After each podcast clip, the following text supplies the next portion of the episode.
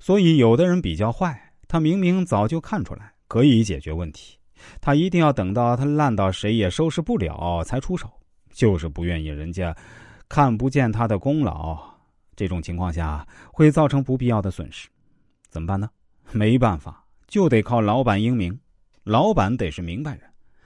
刘邦就是这样一个明白人，开国大典，分封群臣，萧何功劳第一。其他那些骄兵悍将都不满意，说我们出生入死，浴血奋战，他在家里待着，怎么还功劳第一呢？刘邦说：“见过打猎吗？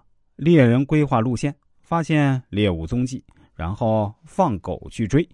你们就是公狗，萧何是公人，你们说谁功劳大？所以真的是智将。如果他的老板并不像刘邦那么明白，那他的功劳常常也只有他自己才知道。”那就必须耐得住寂寞呀！谁让你的智慧那么高呢？我们接着讲述《孙子兵法》的核心：先胜后战。原文说：“故善战者立于不败之地，而不失敌之败也。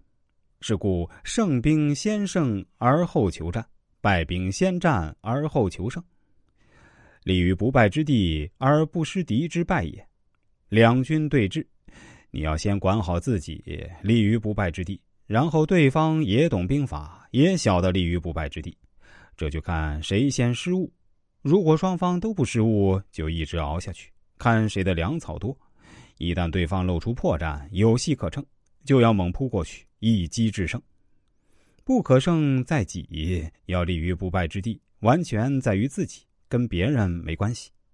可胜在敌，看敌人什么时候失误。所以，唐太宗李卫公问对中说：“古今胜败一物而已。比如一棋，一招失误，满盘皆输。就像下棋一样，错了一步，被对方抓住了，你天大的本事也救不回来。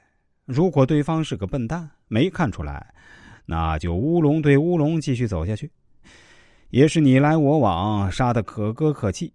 实际工作中，还是大家都笨。”整体水平都低的普遍情况，所以有句话说嘛：“我们得以生存，不是因为我们做得好，是因为竞争对手做得更差。”成功者都有这体会，因为知道自己做的真不咋地，但居然就成大神了。敌人失误的时候，你不要错过；敌人不失误呢，当然也不是干等着，就想办法勾引他失误。所以李世民说：“所有兵法就一句话。”多方以误，想各种办法引他失误。所谓兵不厌诈，兵者诡道也。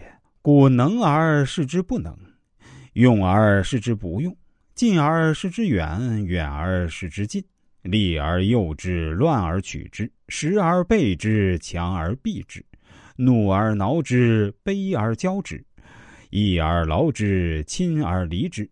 所有的诡诈全在这儿。